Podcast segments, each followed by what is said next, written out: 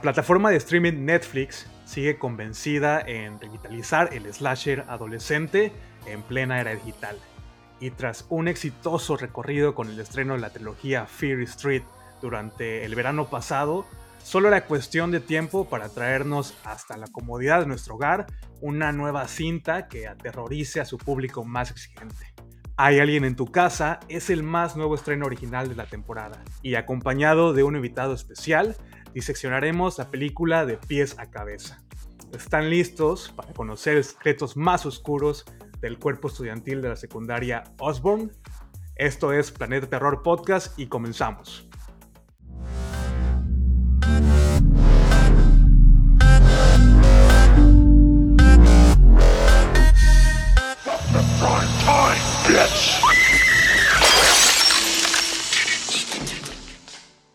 Bienvenidos y bienvenidas a un nuevo episodio de Planeta Terror Podcast, un podcast dedicado al cine de horror, cine de terror, de suspenso y un cine muy muy sangriento.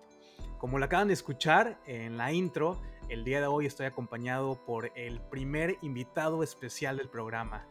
Es el primer episodio colaborativo con, un muy buen amigo del podcast y, y colega, recién llegado desde las profundidades del infierno. Demos la bienvenida a Alberto Saurio del podcast Satán es cinéfilo.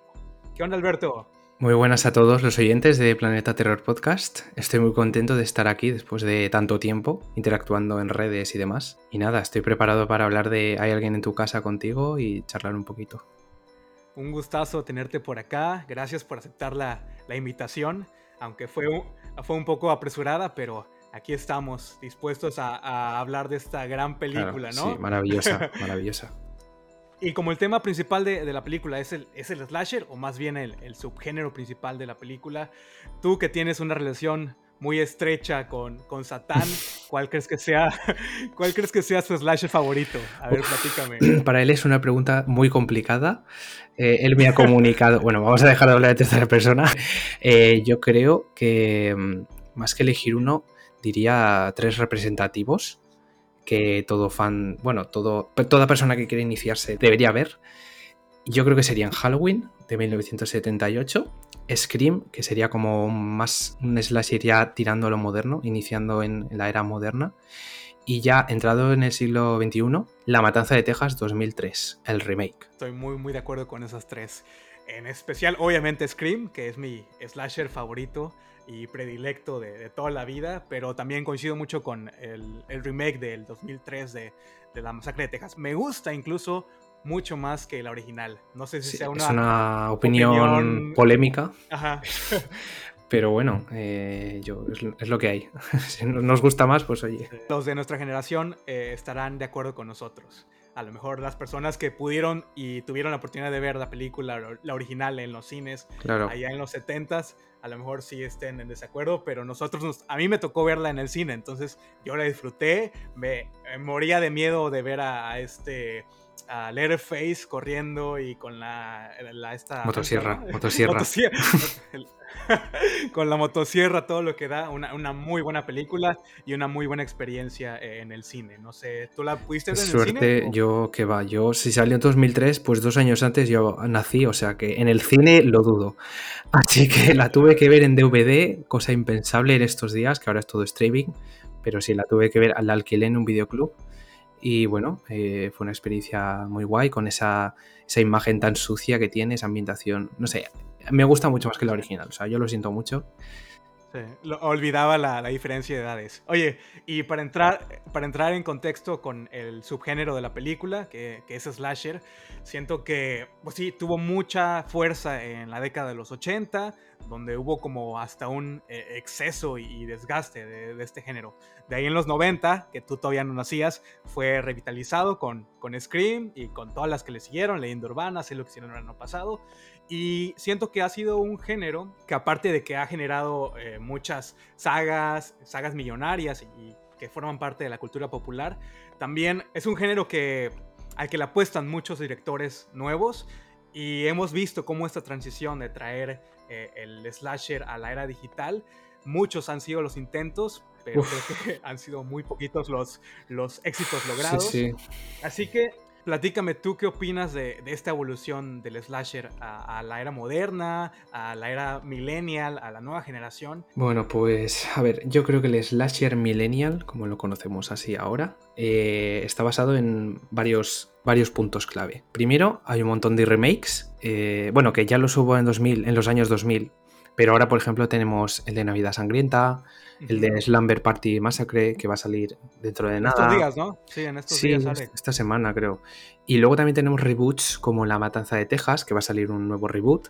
O La Noche de Halloween, que en mi opinión creo que ha sido una película bastante importante de 2018 para crear como esta nueva ola de traer las sagas de antaño a la actualidad. Por ejemplo, con Scream 5, lo vamos a ver. Entonces, bueno, a pesar de que sea esto de los remakes y tal no sea tan positivo, creo que que vuelvan sagas antiguas es, también positivo. O sea, es, para el fan. Luego también, también creo que está basado en, las parodias y en las series. En las parodias, como por ejemplo eh, The Final Girls, La camilla en el bosque también. Y de series, pues la de Scream, que sinceramente yo vi dos capítulos y lo quité porque es que no, o sea, que no podía o, I Know What You Did Last Summer, que va a salir dentro de nada. Y si nos fijamos en el tráiler, eh, es lo típico de. Por ejemplo, la escena típica, no es spoiler, pero bueno, cuando abre la, notita la protagonista, la original, y pone sé lo que hicisteis. Ahora les aparece en el tráiler en un teléfono móvil, intentando hacer el rollo millennial este que me da sinceramente mucha pereza. No sé qué opinas tú de eso, pero a mí da mucha pereza. Sí, yo creo que le han apostado, como dices tú, a las series a Scream, el verano pasado, eh, los remakes y, reboots, pero en realidad no hemos visto como nada así como 100% original, salvo, no sé si podríamos decir que Fear Street es algo original. Bueno. no, no, lo no soy el más fan de, de esa saga, pero en fin. ¿Tú consideras que se ha podido adaptar eh, el género a las nuevas generaciones, a las nuevas... A ver, adaptarse se ha adaptado porque lo que hemos dicho de las series, eh, American Horror Story también está bueno, tiene temporadas basadas en el slasher, bastante populares, o las propias series slasher, pero yo creo que en general el público, así como mainstream, no conoce o no, no tiene como ese sentimiento slasheriano, se podría decir, de, uy, Michael Myers, tal. O sea, por ejemplo, lo que he dicho antes de la noche de Halloween, fue un gran éxito, pero quizá alguien que no está metido en el género, alguien que no es súper fan, le dices, ¿quién es Michael Myers? y no lo sabe. No es, yo creo que no está tan popularizado el slasher ahora. y dejando de lado eh, ahora sí que a los clásicos que, han sido tomados para esta, esta nueva generación. Eh, platícame si hay alguno de estas películas originales, slasher, que hayas disfrutado eh, en los últimos años. Tuvimos este 2021, se estrenó Initiation, no sé si la viste. Seance también estuvo por ahí dando, dando de qué hablar. La saga, la trilogía de Fear Street, que también toma bastante prestado del slasher, con un, tono sobrenatural, pero no sé qué opinas, o me recomendarías alguna película de reciente que sea como 100% original, una historia, una idea original.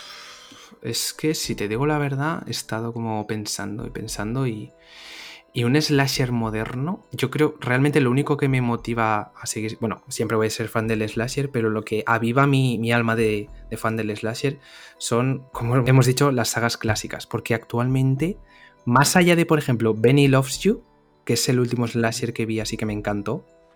No, lo he visto. Pues a mí esa película me encantó muchísimo, la verdad, pero porque obviamente está basada en Muñeco Diabólico, otro gran slasher que a mí me encanta, pero poco más, la verdad, o sea, no, no recuerdo una Initiation, no la he visto, y luego Seance, mm, me suena el nombre, pero no la conozco, o sea, no, tampoco la he visto pero así. Y Fear Street la odié, sinceramente. La odié Fear Street. Pues entonces, bueno, estoy un poco de capa caída. O sea, lo he dicho. Yo quiero regreso de los clásicos y, algo nuevo, pero es que no lo hay.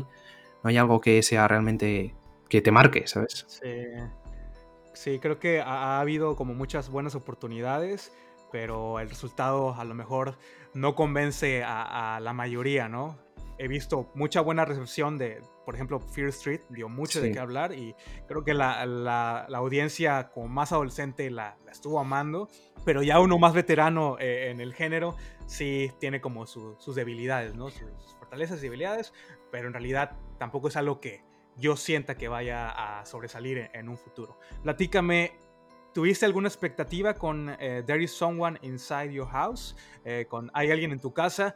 Yo recuerdo que salió la noticia por ahí mm, como en agosto, no sé si fue a finales de agosto o en junio, eh, en verano. El verano pasado fue que se dio a conocer la noticia de, esta película. Yo solamente vi la imagen promocional donde se veía eh, el reparto, ¿no? Que se veía como muy diverso. Eh, hasta ahí no, no vi el tráiler antes de ver la película. No sé si tú tenías alguna expectativa o sabías de esta producción. Pues yo la descubrí hace como un mes. Con la noticia de cómo era el asesino, que era que llevaba una máscara de su próxima víctima y me llamó bastante la atención. Dije, joder, qué concepto más original, ¿no? De, asesino. Y expectativas en cuanto a película en sí es la expectativa que tendría ante cualquier slasher. Que tenga unas buenas persecuciones, que tenga unas muertes originales, que tenga personajes que empatices con ellos. Esa es la expectativa que tenía. Tuve oportunidad de verla el mismo día que se estrenó, que fue el pasado miércoles. La vi ya muy tarde, eh, ya casi casi que de madrugada. Me quedé dormido eh, los, últimos, los últimos 30 minutos. Así de, de interesado estaba en, la trama. Y al final, pues me quedé con un producto que, que me decepcionó un, un tanto. Eh, en primera porque en realidad no da miedo, no es una película que, te mantenga en ningún momento ni, ni, hay suspenso. La revelación del asesino fue un tanto predecible y lo voy a comentar más adelante ya cuando hablemos de, spoilers a detalle. Los personajes ah, quería que me gustaran pero los sentía todos muy muy planos. Eh, me gusta ver diversidad en su reparto, tenemos ahora sí que de todo un poco, pero están desarrollados de una manera tan, tan, tan plana que a mí me aburrieron la mayoría.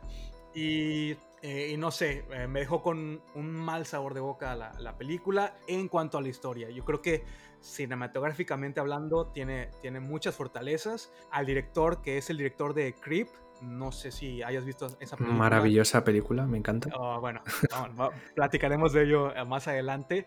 Eh, también los escenarios me gustaron mucho. El laberinto del maíz, la primera casa donde se desarrolla la primera muerte me, gustó mucho. Ah, hay, hay cosas que, puedo destacar, algunas escenas, secuencias. En unos meses, un par de meses, esta película va a quedar eh, en el olvido, al menos en, mi caso. O días. Pasó algo similar con, con Fear Street. Siento que el público al que está dirigida sí es un público más adolescente. A pesar de que sí tenga muchas referencias que podemos encontrar eh, en clásicos y los no tan clásicos. Luego hablaremos de las referencias en, spoiler. Yo tenía que decir, tengo que añadir que además de que el póster, me voy muy para atrás, además que, de que el póster es súper cutre, el nombre yo creo que es en parte un poco engañoso, porque se llama Hay alguien en tu casa, pero ese concepto de nombre, por así decirlo, no es como podría llamarse de cualquier otra forma. Es un nombre genérico, con poca gracia, o sea, no, sin más, es que no... No podría estar más de acuerdo contigo. O sea, es un título tan genérico que sí, le pudieron haber puesto cualquier otro nombre y, y hubiera quedado un poquito mejor. El póster también, yo no puedo eh, no me puedo quitar la cabeza Scream con el póster del original, con el rostro de, Drew Barrymore, más o menos algo similar. Y luego, no sé si es mi idea, la casa que está en el póster, ni siquiera es la casa de, de McCanny. sí. es la, era, era la casa de, la primera víctima, ¿no? Es que yo creo que ya me he olvidado, ¿eh? Yo ya... sí, sí, o sea, pues está por poner. Ponen un barco y es lo mismo, ¿sabes? O sea, hay alguien en tu barco, es que da igual, o sea... muy malo el diseño, muy, muy mala ejecución en el diseño. Deberían de contratar a gente más talentosa o por lo menos con una mejor idea porque agarraron como al interno, ¿no? Y, dijeron, no, ¿sabes qué? Tenemos un día para hacer un póster genérico, búscate, búscate imágenes en, Google y ahí, eh, ahí haces lo primero que se te venga a la mente. Literalmente. Eh, bueno, y así como algún acierto que te podría decir para que no sea todo tan negativo. Bueno, el único acierto sería dos muertes, que no comentamos luego, pero simplemente dos muertes que me gustaron, eh, pero ya, o sea, ahí se ha quedado. Y bueno, que la producción, pues obviamente tiene presupuesto porque es de Netflix, pero es que ni siquiera destaca en fotografía, o sea que es que tampoco... Evidentemente hay gente talentosa detrás de la película, más, eh, lo vamos a hablar más en, el reparto y en el crew, pero ya para pasar a, ese apartado, sí me gustaría eh, preguntarte, ¿por qué recomendarías esta película a, alguien? o al público que nos escucha. ¿Puedo no recomendar o tendría que recomendarla con una pistola en la cabeza? Tienes que recomendarla. No, no, no. Puedo no recomendarla. Estoy seguro que hubieron muchas personas, mucha audiencia que, disfrutó la cinta. Sí. Y entonces sí me gustaría, a ver, destacarlo pues lo más positivo posible. Pues sinceramente yo creo que lo único positivo es, si no estás acostumbrado al slasher, puede ser una forma de hacer como una prueba no tan extrema como las que he dicho antes de Halloween y, Scream y, y La Matanza de Texas. No es tan sangrienta ni nada es como más light, como has dicho, para adolescentes. Entonces quizá pues lo positivo sería que, oye, si quieres iniciarte al slasher, también sería una buena opción, una mediocre opción. Bueno, no llega ni a mediocre. Sería como segunda, como segunda proyección, ¿sabes? Como antes que se hacían las proyecciones principales y luego una de serie B en el cine, pues sería lo mismo. Primero te ves una white tipo Scream y luego una segunda para esta para dormirte y eso. No sé. Y que dura una hora y 36 minutos, creo. Eso es lo único positivo, así. sí, como, como para ponerla de fondo, ¿no? Eh, y que, haga, que, te haga, que te haga ruido en la televisión. Sí le encontré un, par de cositas positivas, especialmente a mí el diseño del asesino usando la, máscara, ahora sí que de la próxima víctima o de la víctima en turno, me gustó mucho. Eh, la escena inicial en la que vemos la construcción de, estas máscaras que se utilizan como una impresora en 3D, eso fue un punto que, que, me gustó bastante. de acuerdo.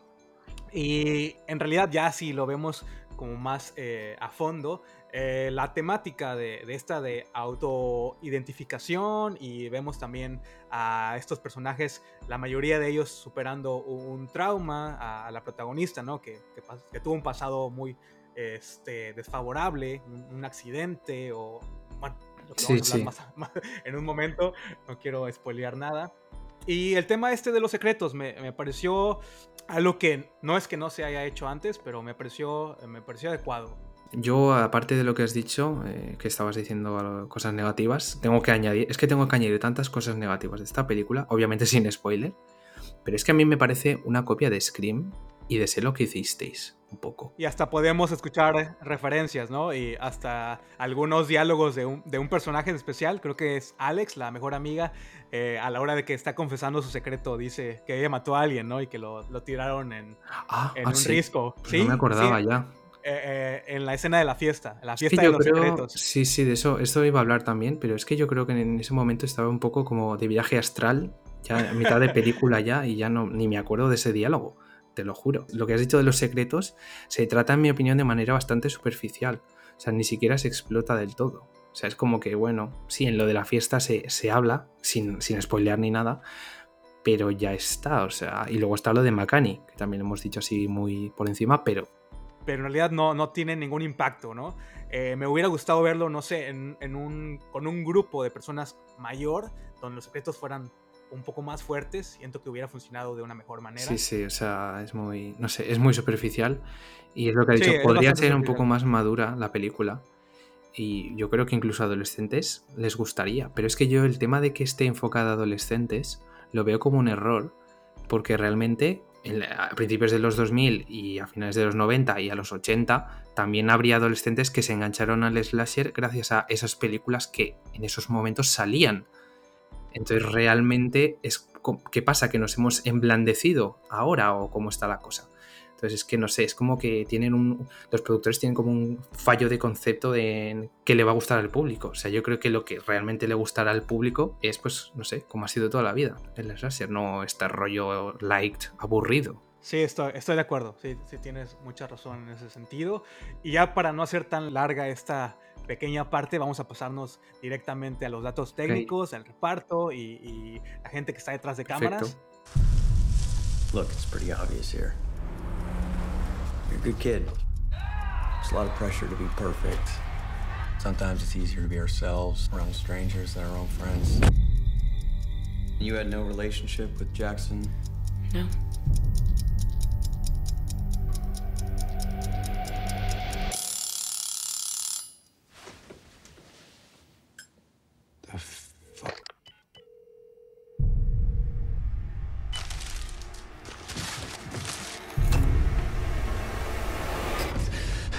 You're in my house, so I can legally la película se encuentra dirigida por Patrick Bryce, director de Creep del 2014 y Creep 2 del 2017. Está escrita por Henry Gaiden, coescritor de Shazam del 2009 y está basada en el libro bestseller del mismo nombre por Stephanie Perkins. Alberto Saurio, platícame, ¿has visto, eh, bueno, me comentabas que así has visto Creep, ¿qué te pareció esa película? A mí me gusta mucho, pero sobre todo me gusta por eh, Mark Douglas, que hace la película El Solito. Y bueno, Creep 2 la verdad es que no me gustó mucho, pero es bastante decepcionante que este hombre haya pasado de hacer Creep, que creo que fue un, al menos un cult classic o moderno, al menos, eh, y haya pasado a hacer esto que supongo que lo habrá hecho, pues, no sé, porque por por... sí, porque por otra cosa no, por amor al arte seguro que no, pero bueno. Tengo entendido que eh, Creep es como un found footage y es una película de muy bajo presupuesto. Si ves una mejora en su estilo de dirección, Tú, tú lo has visto, ¿no? Creep, Creep, no, no lo he visto. Ah, no, no, vale. Pues a ver, es que Creep es un phone footage y esta, pues supongo que tiene muchísimo más presupuesto. Sí. Y a nivel de producción, obviamente es infinitamente superior a Creep, porque Creep es bastante minimalista. Que hay footage que tienen bastantes efectos especiales, pero justamente Creep es bastante independiente. No sé cuántas veces he dicho bastante, pero bueno. Ah. Y esta, hay alguien en tu casa pues se nota que la producción es mejor y tal. No sabría decirte. Si hay una evolución, pues una evolución, una involución diría yo, porque otra. Pero bueno. A lo mejor y el hecho de que no sea una historia original de él, sino más bien una adaptación de, un libro. ¿Has tenido oportunidad de, leer el libro en dado caso? ¿O sabías que, está basada en, algún, en, un libro? Sí, sabía que estaba basada en un libro, no lo he leído, pero sí que leí una, una crítica y bueno, la crítica que leí era bastante positiva. Ahora bien, todos sabemos que la transición de la novela al cine puede cambiar mucho, entonces yo creo que es lo que habrá pasado. Sí, son, son muy pocos los casos en los que, se adapta una, una, novela y la película queda pues al gusto de, todos, ¿no? E, es, muy difícil. Y también no sé si sepas que es una película que está producida por Atomic Monster, que es la casa productora de, James Wan, y creo que también hay gente de Stranger Things detrás de... Pues me sorprende lo de James Wan, supongo que a ti también, porque bueno, sabemos que es un profílico director de tanto de thriller como de terror y pero que haya producido esto no lo entiendo. O sea, a mí personalmente James Wan me gusta Saw, Saw. Sí, yo también. Y ya, porque Insidious y Expediente Warren y todo eso no, no me gusta nada, pero bueno. Sí, ya, ya lo comenté en mi episodio de, Maligno, que yo soy eh, eterno admirador de, James Wan con Saw, con eh, Dead Silence. Con Dead Silence me, ah. gusta mucho esas dos primeras películas. Insidious eh, como en un punto medio y ya los del conjuro, como no soy tan fan de las películas de, Casa Embrujada, las vi, me gustaron, las disfruté, pero no es nada que, que se me ha quedado como muy marcado. Olvidable. Sí, sí, la verdad que sí. ¿Y qué te parece si nos pasamos al reparto de, esta película? There is Someone Inside Your House está protagonizada por la actriz Sydney Park en el papel de Makani. A ella eh, la podemos identificar de películas como Wish Upon. No sé si has, visto esa película. Se llama en español. en español se llama Siete Deseos. Sí, sí, me gustó mucho esa película es una rara combinación entre Destino, Final. Sí. Yo la fiebre al cine, esta película. yo también. me, sorprendió, la verdad, me sorprendió. Ella interpreta a una de las dos amigas de la chica protagonista, que es Joey King, que también es una... Pues digamos que es como Screen Queen, ¿no? Tiene bastantes papelillos por ahí en, películas de terror. Slenderman, eh, la de The, Act, la serie esa. Pero... Tiene también una película de, de Blumhouse, de Welcome to the Blumhouse, The Lie. Ah, es verdad, del, es verdad. del, año pasado. Y Sidney Park también ha estado en la serie The Walking Dead, en el papel de Cindy durante un par de temporadas. Y en la serie Pretty Little Liars. Bueno, no. The Walking Dead me gusta bastante, pero la otra serie no, no la he visto nunca, así que. ¿La identificas a ella de The Walking Dead? Eh, no, porque la verdad es que me quedé en la cuarta temporada. Como todos. y la tengo pendiente, pero bueno. Como todos, todos nos, todos nos quedamos en la primera, la segunda o la tercera temporada. Sí, sí, sí. Y el resto del reparto está constituido por el actor Theodore Pellerin, en el papel de, de Oli, que es el, pues el chico malo, ¿no? De, la secundaria. También tenemos a la actriz Asha Cooper en el papel de Alex, la mejor amiga de, de Makani. Dime si no te recordó un papel a un icónico por papel. favor, por favor. Dime, dime que estamos pensando en el mismo, por favor. Lo digo, ¿vale? Pero no sé si. Dilo, dilo. Eh, es Carla de Ice Team, ¿no? Sí, sí. Vámonos. Eh, sí, efectivamente. Es que es una copia, tío. O sea, es igual. Sí, fue cuando estaba viendo, estaba viendo la película, esta es la Carla de, del 2021. Sí, sí, sí, es que es idéntica. Y obviamente fue mi personaje favorito de la película. Bueno, no sé si hemos dicho la película, I Still Know What You Did Last Summer. Sí, es que no, lo he dicho la mitad. Por si no se ha escuchado, de lo que hicisteis el último verano. El último verano. Brandy, la, cantante Brandy, hace el papel de, Carla, una mejor amiga que sobrevive. Es muy común que, el papel de la mejor amiga no sobreviva en los slashers, pero en I Still Know es uno de esos pocos casos. Y no sé qué opinas del personaje de Alex, ¿te gustó? Mm, ¿Hablo mejor en spoiler o lo digo ya ahora? No, no, no. spoiler, spoiler. ok, ella también acaba de estrenar una película que se llama Black as Night. Eh, también es parte de Welcome to the Blumhouse. La película está disponible en Amazon Prime, por si la quieren ir a dar un vistazo. Así que tenemos a una joven actriz que ha estrenado dos películas de terror en un lapso de, una semana. Posiblemente se convierta en una Scream Queen. Podríamos averiguarlo eh, en un futuro. Esperemos que, que, continúe eh, en el camino del terror y, y, siga regalándonos personajes en este género. También en el personaje de Zack tenemos al actor Dale Weevil. A él, el único crédito por lo que lo conozco es la serie de Gracie, la nueva generación. Y él estuvo en la temporada del 2013 al 2014. Eh, en otros papeles tenemos al actor Diego Joseph como Rodrigo y a la actriz Jessie Latourette como Darby. En su mayoría son actores que apenas están empezando su carrera, salvo Sidney Park, que es la única que, sí tengo como muy identificada. A Jess Latourette he visto que, hizo The Devil Below, que es una película del director de Atrapados en Chernobyl, oh, que es Brad Parker. Y salió, es una monster movie que salió este año, que vi y sinceramente me arrepiento porque es eh, jodidamente mala, hablando mal. Y sé que participó en ella eh, Darby, bueno, el personaje de Darby, pero poco más. Eh, es un reparto, pues, oye, más o menos desconocido, quitando a la protagonista. la película fue filmada en Canadá, entonces la mayoría de los, de, los actores son, son canadienses. Y bueno, yo creo que es momento de pasar a diseccionar la película ya con, con mayor detalle y con spoilers, sin miedo a, los spoilers. Y este es un buen momento para que pausen el episodio en dado caso que, no hayan visto la película. Vayan, disfrútenla, denle play. Está disponible en la plataforma de Netflix, que a estas alturas todo el mundo tiene Netflix. Entonces, vayan a, darle play y regresen. Shit, there's someone wearing Rodrigo's face. You guys just are who you are. You don't have any secrets. Como característica principal de, los slasher, lo que más nos importa a nosotros, eh, el número uno es el body count y los personajes, qué tanto congeniamos con ellos, qué, qué tan relevantes son a la historia. Y en There is Someone Inside Your House tenemos a, un reparto, como lo mencionaba, bastante diverso. Tenemos un par de estereotipos que, que son hasta modernos, podríamos decirlo así. Eh, en primer lugar, a Sydney Park, que es Makani, nuestra chica final. No sé qué opinas acerca de ella. Yo creo que tiene características que la hacen ser pues, un personaje el más importante, obviamente, de, toda la cinta. Siento que es una chica que, tiene personalidad, eh, es fuerte. Pero yo he visto a esta actriz en, otros, en otras producciones y a mí no me gustó la dirección que, tuvo el personaje, que mantiene esa misma mirada, esa misma expresión durante toda la película y fue para mí un tanto desconcertante y no creo que esté a la altura de, esas chicas finales que, son memorables. Ni de coña, ni de coña.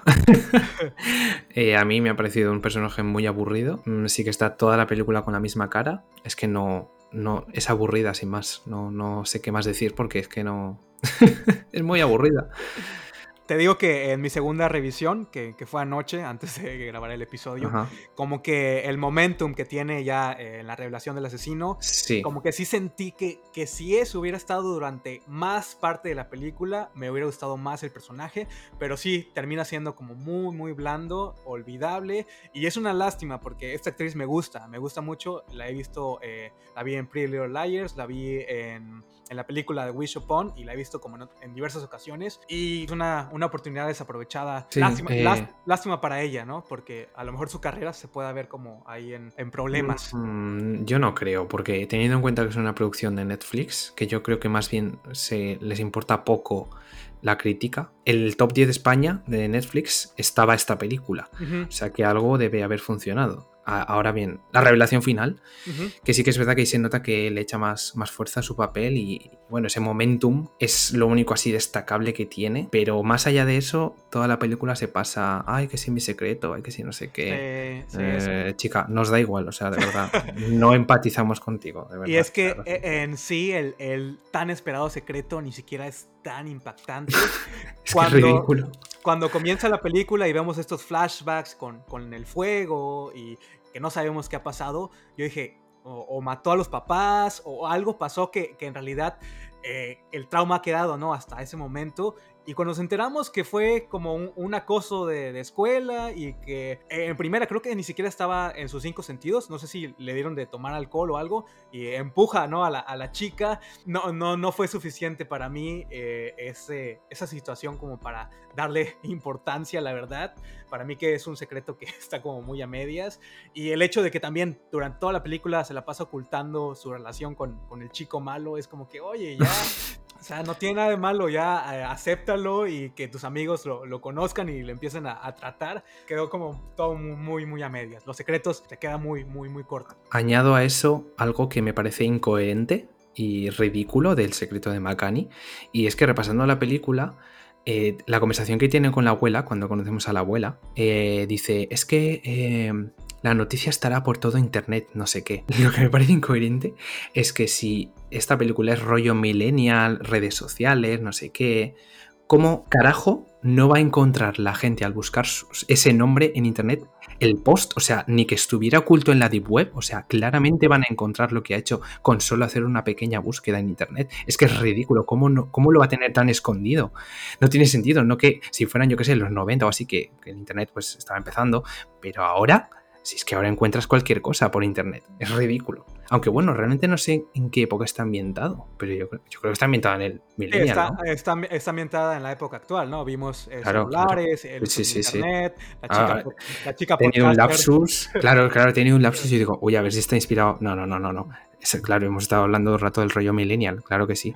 Entonces es ridículo, ¿sabes? ¿Y qué te parece el resto del reparto? Esos estereotipos ya como muy modernos. Tenemos tenemos al personaje no binario, tenemos a la sassy eh, chica afroamericana, estilo, estilo Carla en sí, la copia, la copia. Eh, tenemos a este chico blanco que, tiene dinero, que tiene poder en la ciudad, a latino, tenemos a Rodrigo, pero todos están como muy, muy planos, eh, nadie, ninguno aporta como nada relevante a la historia, también sus secretos son como muy mediocres. Eh, Totalmente. Y, para mí siento que, que faltó un, poco más de muertes de, estos personajes. Quedaron vivos muchos. Eh, me hubiera gustado mm. verlos, verlos morir. Primero, Zack, que es el, blanco rico, tiene una semejanza eh, a Leon S. Kennedy de Resident Evil. No sé si sabes cuál es ese personaje. Leon de Resident Evil, ¿no? Te, fallo, te fallo ahí. No sé cuál sea. Bueno, no pasa nada, pero bueno, quien lo sepa sabrá que se parece un montón. Luego, Rodrigo su muerte está bien, pero es que es como el típico, no sé, bonachón y es que no aporta nada más que el romance que tiene con Alex, que todos sabemos que van a acabar juntos y ya está. O sea, simplemente se besan tal y luego se muere y ya está. sí, y el desarrollo del personaje, sobre todo de este Rodrigo, está como muy apresurado, ¿no? Una, una escena antes vemos que ya le declara el amor a, la chica y dos segundos después ya está muerto. Está muerto, ya está, toma por culo. O sea, es que... de verdad. Y luego eh, está Caleb también, que es el chico este que es gay, creo, y ah, le hacen bullying por eso y tal, que es totalmente irrelevante, no tiene casi diálogos. Y cuando le llega su hora de, muerte, es, patético, o sea, es patético. Que, que, al final sobrevive, pero. Sí, o sea. Hubiera estado mejor que lo hubieran matado. Y, luego ya, literalmente, y luego ya la guinda del pastel, en cuanto al cast, eh, Alex y Darby es que no tienen ni escena con el asesino. No. ¿Esto qué es? ¿Esto qué es? Es que. El personaje. El personaje de Darby, desde un principio te, lo muestran que, que, tiene como una fijación por, por la NASA y que quiere estudiar eso, ¿no? Y es tan irrelevante que al final cuando ya recibe la, carta de aceptación es como que ah, no sé si aplaudirle o, emocionarme por ella o en realidad quisiera haberla visto en una chase scene o algo que le hubiera sucedido algo emocionante a ese personaje ah. que es aburridísimo. Lo emocionante era que lo emocionante es cuando, que cuando ves eso es que sabes que se está acabando la película. Entonces dices, bueno, me emociono por, porque se está acabando, porque por otra cosa no. Pero bueno. Y, otra característica importante del slasher, obviamente, es el diseño del asesino y el arma que utiliza. Como lo mencioné antes, a mí me, gustó mucho, ¿no? Este eh, diseño, estas máscaras de, eh, con impresora 3D que utilizaran pues la misma, la misma cara de, la víctima. Creo que fue un, tema interesante y un gran acierto de, la cinta. Eh, el diseño del arma vemos solamente es como un cuchillo así bastante grande que en escenas, yo ahora sí que minuciosamente me puse, me puse a ver hasta pausar la, la película, se ve bastante falso, no, no tiene como ese brillo, ni, ni, se siente metálico, se siente muy plastificado. Y a mí eso me decepcionó bastante. Es que de por sí es poco original, porque es un arma que ya hemos visto en Halloween, en Valentine, mm, no sé, es un cuchillo, no sé, echadle imaginación dadle otra cosa. Y no sé si te recordó este diseño del asesino a alguna otra película. Pues la verdad es que no, quizá Leatherface, porque por el tema de las máscaras. Pero... Dándole el tema cómico, es muy parecido al de Happy Dead Day. Ya ves que es como ah, esta, como esta hoodie, nada más que la máscara de Happy Dead Day es como más cómica. Gran película, ¿eh? Gran película. y también me recordó un poco a Alice Sweet Alice. ah, es verdad. Que es una máscara, una máscara de plástico transparente, pero más o menos eh, también la capucha, nada más que ahí es en, diferente color, pero sí, eh, encontré estas similitudes con, con estos clásicos. Pero, ¿qué opinas del asesino eh, en sí? Ya como su personalidad, sus movimientos, eh, da miedo, no da miedo, es es risible. Como he dicho antes, para mí era el principal atractivo. Pues decepciona un poco porque, a ver, yo no sé cómo serán las impresoras 3D, qué precisión tendrán, pero yo me fijé en la semejanza con los actores principales y me costaba un poco encontrarla. O sea, si, es verdad que se parecían un poquito y tal, porque por ejemplo Rodrigo tenía un, como un lunar arriba de la, la, boca y sí que se lo ponen, o al Mr. Sanford, al padre de, del Zack, de sí, sí que se parecía, pero la de la podcast o... E, excepto la de ella, eh, eh, con la escena de ella, sí, el rostro sí me costó un poco de, trabajo identificarle las similitudes, pero sí tienes razón, con los personajes masculinos sí era más notorio, ¿no? Los rasgos físicos de ellos en la máscara, excepto con nuestra colega, nuestra colega podcaster. La mejor personaje, o sea. Oye, y hablando de efectivamente de, eso, de las escenas de muerte, ¿cuál fue tu escena favorita? Pues efectivamente la de la podcaster. ¿Por qué? Pues a ver, de por sí, no solo porque sea podcaster, obviamente, sino porque eso de que se mete como en el armario, bueno, el confesionario creo que era, Ajá. Y, creo que clava el cuchillo y le empuja la cabeza, eh, esa muerte me impactó bastante, o sea, no me lo esperaba y me gustó. Y sangrienta, ¿no? Sangrienta, eh, ah, hubo un poco de tensión. A mí lo que no me gustó fue la edición de la escena, porque primero eh, vemos cómo le da el cuchillazo, ¿no? En, en el torso, en el abdomen y de ahí cortan a, las personas que están entrando en la iglesia y de ahí el corte ya es ella arrastrándose por las bancas como que eso es. E, ese lapso de tiempo fue como que a ver ¿qué, qué sucedió cómo fue que se le escapó al asesino fatal ¿Cómo fue, ¿eh? que, cómo fue que dejó que, esta anduviera ahí arrastrándose por todos lados súper cutre eh. o sea, sí sí o sea estaba muy mal montada. Justo te he interrumpido lo siento pero es que iba a decir eso justamente que meten en medio a la gente intentando entrar como para crear tensión yo creo pero es, yo creo que es más para ahorrar recursos o porque no sabían cómo hacer la persecución tensa, pero es que ni siquiera la música acompaña. Cosa que yo creo que en un slasher es muy importante, que la música sea bien tensa. Y no hay música, no existe. O sea, ¿qué música? ¿De qué? O sea, no hay. También es muy esencial en un slasher, aparte de lo que hemos dicho antes, de las muertes y la tensión, las chasing scenes, todo eso.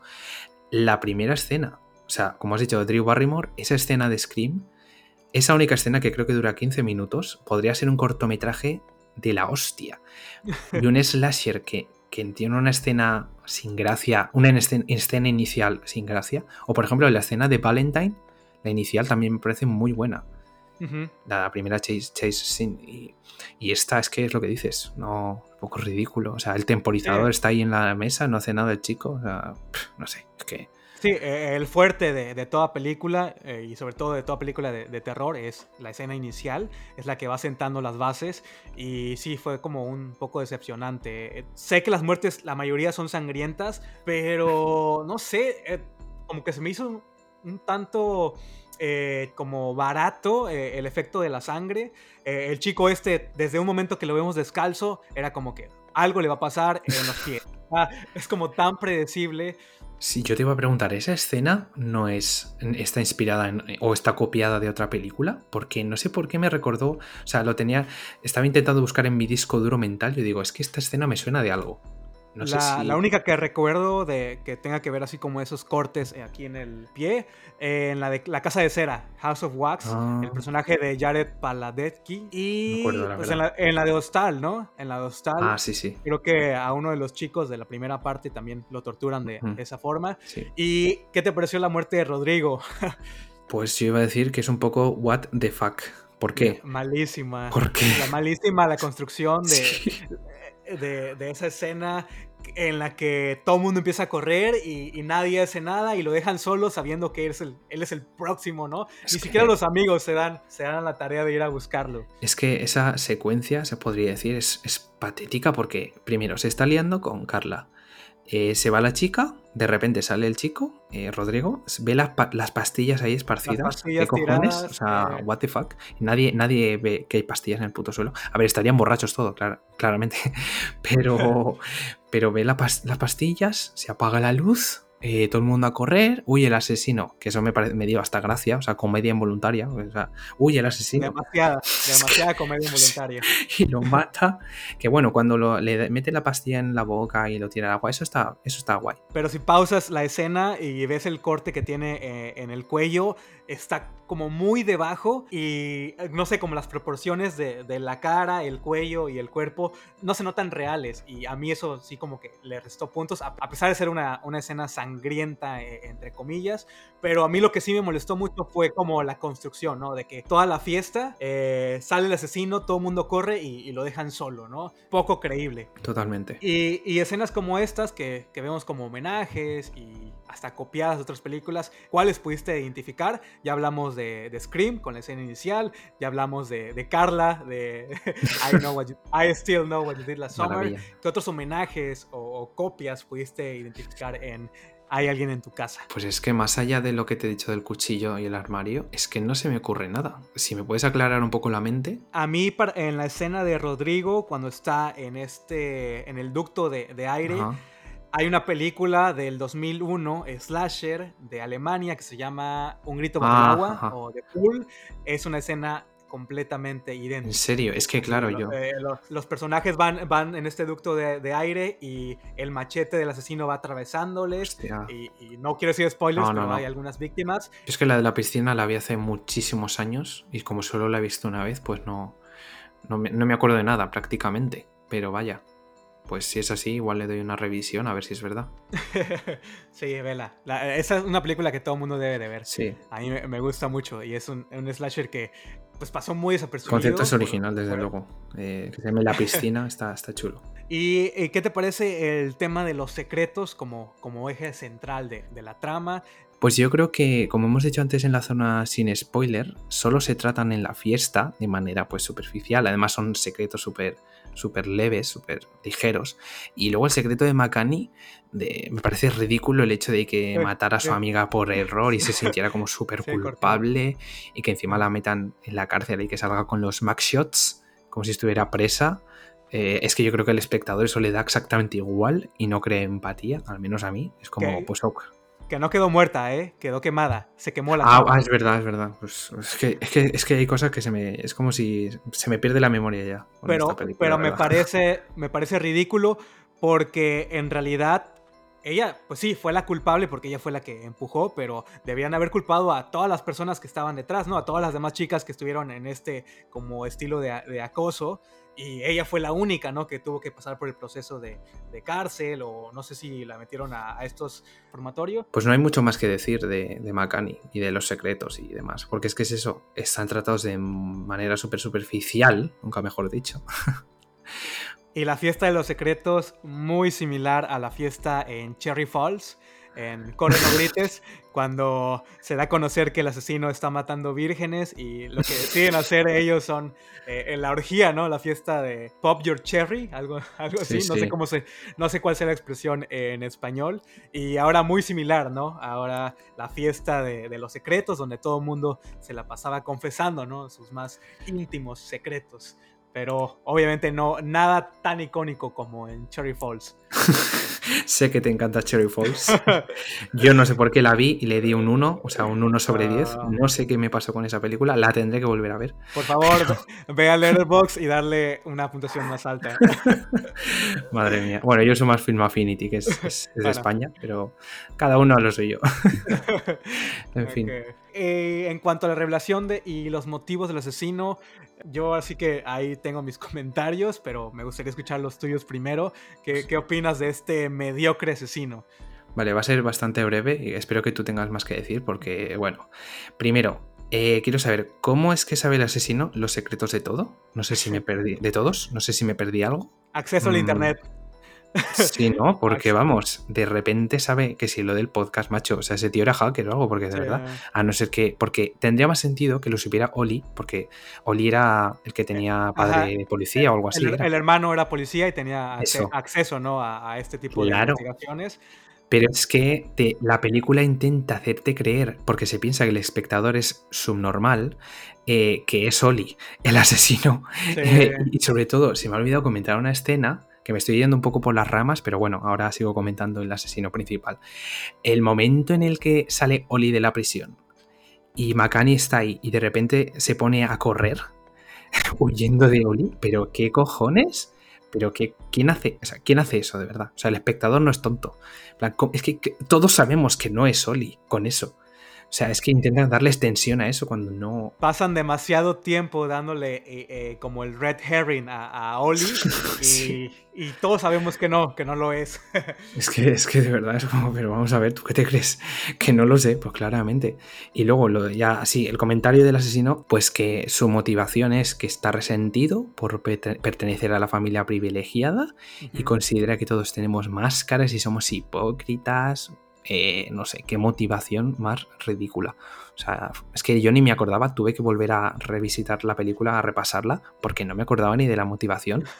Yo creo que ni me enteré bien, o sea, fue como, está loco, yo qué sé, es que no, no me enteré ni bien, pero vamos, porque lo he vuelto a ver, que si no. Y no sé si sea comentario social, pero te das cuenta que todos los, lo, eh, el reparto principal son como minorías sociales y el que termina siendo el asesino es eh, la supremacía blanca, ¿no?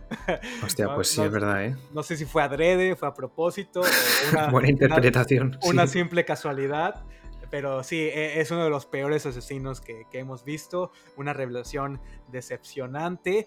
Y hay muchas pistas que, que se dan a lo largo de la película que, que indican que él, que él es el asesino, principalmente porque es el único que puede pagar una impresora de 3D. Eh, no, sí, sé, sí. no sé si has visto los costos, pero están carísimas. Entonces, para mí, para mí eso fue desde el principio. Ok, el asesino obviamente tiene dinero, durante la película, donde vemos que él es el millonario de la ciudad, que el papá es casi dueño de todo el pueblo y que nadie lo quiere, todo el mundo lo odia por que se ha apoderado ¿no? de, de, las tierras.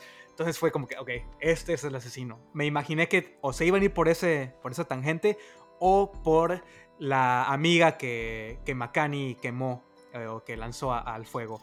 Eh, estaba como dudoso yeah. que a lo mejor podría ser por ese lado o por el lado más obvio y terminó siendo el lado más obvio que fue el personaje de, de Zack muy, muy decepcionante la, la revelación. Un, un, villano muy, muy plano, como todo el resto del reparto de, de la película. Eh, sí, pues es que es todo tan, tan aburrido, tan insulso. Eh, si me pusiera aquí a buscar adjetivos, es que no acabaría para definir lo que es esta, esta película, tanto el asesino como todo, es que no tiene nada, de verdad. O sea, tiene...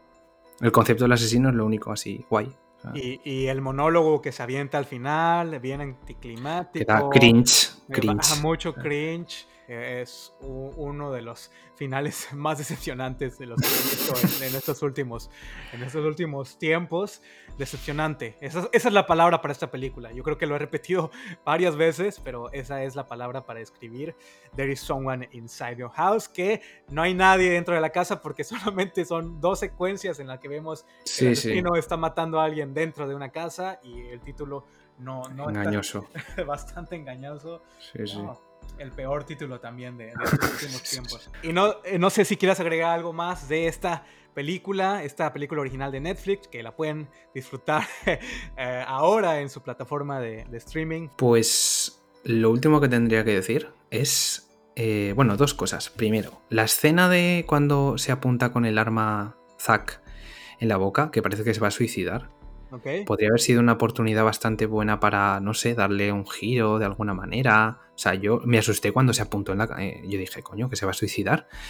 Y al final era una broma. O sea, típico recurso de que pasa algo tenso y luego es una broma. O sea, cliché totalmente. No, y, la, la, comedia involuntaria o voluntaria está ah, por el resto de la película. Eh, una de las escenas que me hizo reír un tanto eh, fue cuando entrega la, tarjeta, ¿no? En, este como monumento, ¿no? De que están celebrando la, vida del chico que falleció en la primera escena. Y Makani llega a la, tarjeta que es como Get Well o algo así. Y así ah, sí, sí ya no habían otras tarjetas en la tienda y tuvo que llevar esa. Y así hay un par de secuencias y escenas en las que hay un tantito de, comedia. También en la escena inicial, el primer asesinato, que el chico empieza a gritar que, que si quiere dinero, que él le puede hacer la transferencia eh, bancaria por el BIM. O sea, también son cosas que hemos visto antes y, como que desentonan eh, a la película porque no siento que sea una parodia ni siento que sea una comedia negra. Creo que sí la apostaron como algo como muy directo, un slasher bastante directo y esas pequeñas, eh, eh, esos pequeños momentos de comedia no me gustaron. Luego el, conductor este del Uber también, o sea, dos, tres escenas que no tienen ni sentido y así como para darle un red herring también a, este personaje. Y, sí, la comedia muy, muy mala, no sé si... ¿El conductor del Uber? sí, de eso no me acuerdo. No, ¿no te acuerdas? De, este personaje que estaba afuera de la fiesta de los secretos pasando ah, es verdad. como su tarjetita de... Eh, no era un Uber, era como un servicio similar. y luego él lleva a Makani a, su casa en, una escena posterior. Ni el caso, ni el caso de ese personaje. Pues sí, además que es que en el final, en el campo de maíz, que está lleno de fuego y de humo y demás, ¿cómo pueden respirar bien? Que se tiran ahí media hora en el campo de maíz todo lleno de fuego. Y se meten con el carro, ¿no? Y valiéndoles bueno, eso, está, eso estaba guay. Es un poco eh, surreal, pero bueno. Eh, pero que se metan ahí y respiren perfectamente. O sea, ¿qué cojones? Fue una, secuencia que me gustó bastante. Que se nota la inversión. Eh, no sé cuánto haya costado la película, pero no se nota nada barata, sobre todo por estas secuencias.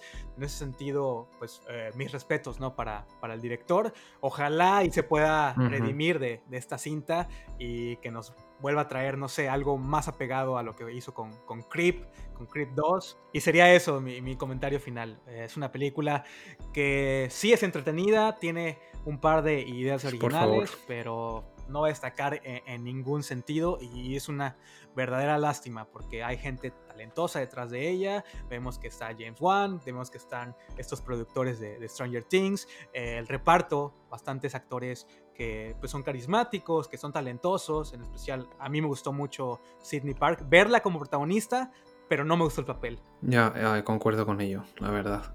O sea, creo que, como has dicho, que hay gente muy talentosa. Mm, el slasher debería revitalizarse, además de lo que hemos dicho antes de las sagas clásicas, de que vuelvan, que es genial. También que haya nuevas cosas, que sí que las ha habido realmente, como por ejemplo con Hatchet o Wolf Creek, pero no termina de, llegar a ser como un icono.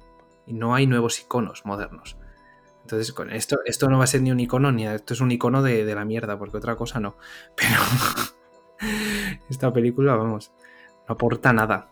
Seguiremos esperando ese momento.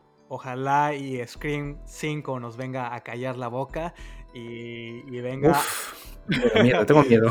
que justo hoy estábamos comentando antes del episodio que eh, eh, acaba de salir el póster oficial y ese póster parece hecho por un fan. Ya veremos qué pasa con el tráiler que también se estrena en estos días y esperemos que, que sí nos calle nos calle la boca y venga a revitalizar nuevamente eh, el género sería como un full circle moment que Scream 5 a darle ese empujoncito ¿no? al subgénero. Y creo que ha sido suficiente por el episodio de hoy. Ya le hemos dado muy duro a Hay alguien en tu casa. No sé si quieras agregar un comentario más. La verdad es que no. Creo que nos hemos cebado bastante con esta película. Hemos dejado claro que no nos ha gustado. Pero oye, que, podéis verla. O sea, dadle una oportunidad que igual os entretiene o lo que sea. Pero yo diría que es un drama con asesinatos random. Y ya está, más que un slasher. Makani y Oli son los Nif Campbell y Billy Loomis de, AliExpress. O sea, están los de Amazon, ¿no? Que son los de la pareja de Scream, y luego las de AliExpress, que son estos dos. O sea, es una copia barata. La versión china, ¿no? La versión china sin, ofender. La versión cutre, mal hecha, sí, sí, totalmente. No, no, no podría estar más de acuerdo contigo. La verdad es que pues no nos gustó la película y entiendo que hay gente que, le haya entretenido, que le haya gustado. Hay muchas más opciones, ideas más originales que, pueden ir a, buscar y, a ver. Hablamos de, ella de ellas en el episodio, dimos un par de buenas recomendaciones. Y ya para ir cerrando con el episodio, eh, Alberto, ¿te gustaría recomendar alguna otra película para, los escuchas? Pues yo daría cinco recomendaciones, bueno, mejor dicho seis. Eh, unas películas tan conocidas y otras no tanto. La primera sería Nine Dead. Son nueve personas que están atrapadas. Bueno, buscarla. Nueve muertos en inglés. Es muy guay. Es la típica película de gente cerrada. No la he visto, pero qué bueno que me la recomiendas porque sí la voy a buscar. Luego sería Would You Rather, que es una de torturas. Y ya más conocidas diría Hellraiser, Anaconda. Clásico, clásico, clásico, clásico, clásico, Y 28 días después y el cien pies humano. Ok, perfecto. Ahí lo tienen. Justo para esta temporada de, Noche de Brujas, de Halloween, Día de Muertos, si me están escuchando desde México. Muy buenas opciones, muy buenos clásicos. Recuerdo haber escuchado tu recomendación de Would You Rather. Sí. Es una película que, tampoco no tenía en mi radar. Está pendiente, la tengo muy pendiente en mi watchlist. Y, y bueno, si queréis algo de ciencia ficción, Virus de Jamie Lee Curtis, la gran screen queen del terror, del slasher eh, protagoniza esa película Virus, me encanta esa película también. Súper mal criticada, pero... A quien amamos en el podcast, es nuestra ídola predilecta y no, no puedo esperar para ir a verla al cine en Halloween. Qué ganas, qué ganas. Sí, sí, sí. Así que eso ha sido todo por el episodio de hoy. No sé, Alberto, si quieres compartir tus redes sociales, tu podcast. Eh, me podéis encontrar en Instagram, en Twitter, Principalmente hago mini reviews y subo pues mis episodios como Satán es cinéfilo, tal cual, todo junto sin acento, o directamente si buscáis en Google Satán es cinéfilo separado, eh, me vais a encontrar. Y luego también tengo YouTube y TikTok, que a veces pues subo algún top de películas, cosas así, pero principalmente Instagram y Twitter. Y bueno, y obviamente las plataformas Anchor, Spotify, iBox, todo eso. Satan es cinéfilo, sin más. Sí, estás bastante activo en las redes sociales. Ahí este, seguramente voy a anotar en la descripción del episodio la, mayoría de ellas. Y por mi parte, eso ha sido todo por el episodio de hoy. No olviden seguir las redes sociales del podcast en Instagram, Facebook, Twitter, en todos lados. Únicamente escriban en su buscador Planeta Terror Podcast y seguramente les va a aparecer las redes oficiales del programa. Y muchas gracias Alberto por estar en este episodio conmigo. Eh, primer invitado, gran invitado del podcast. me lo he pasado muy bien. Estoy muy contento de, haber participado y te agradezco que me hayas invitado. Así que bueno, un saludo a todos los oyentes y... Nos escuchamos la próxima semana con una nueva película que seguramente va a ser la tan esperada Halloween Kills. Bye.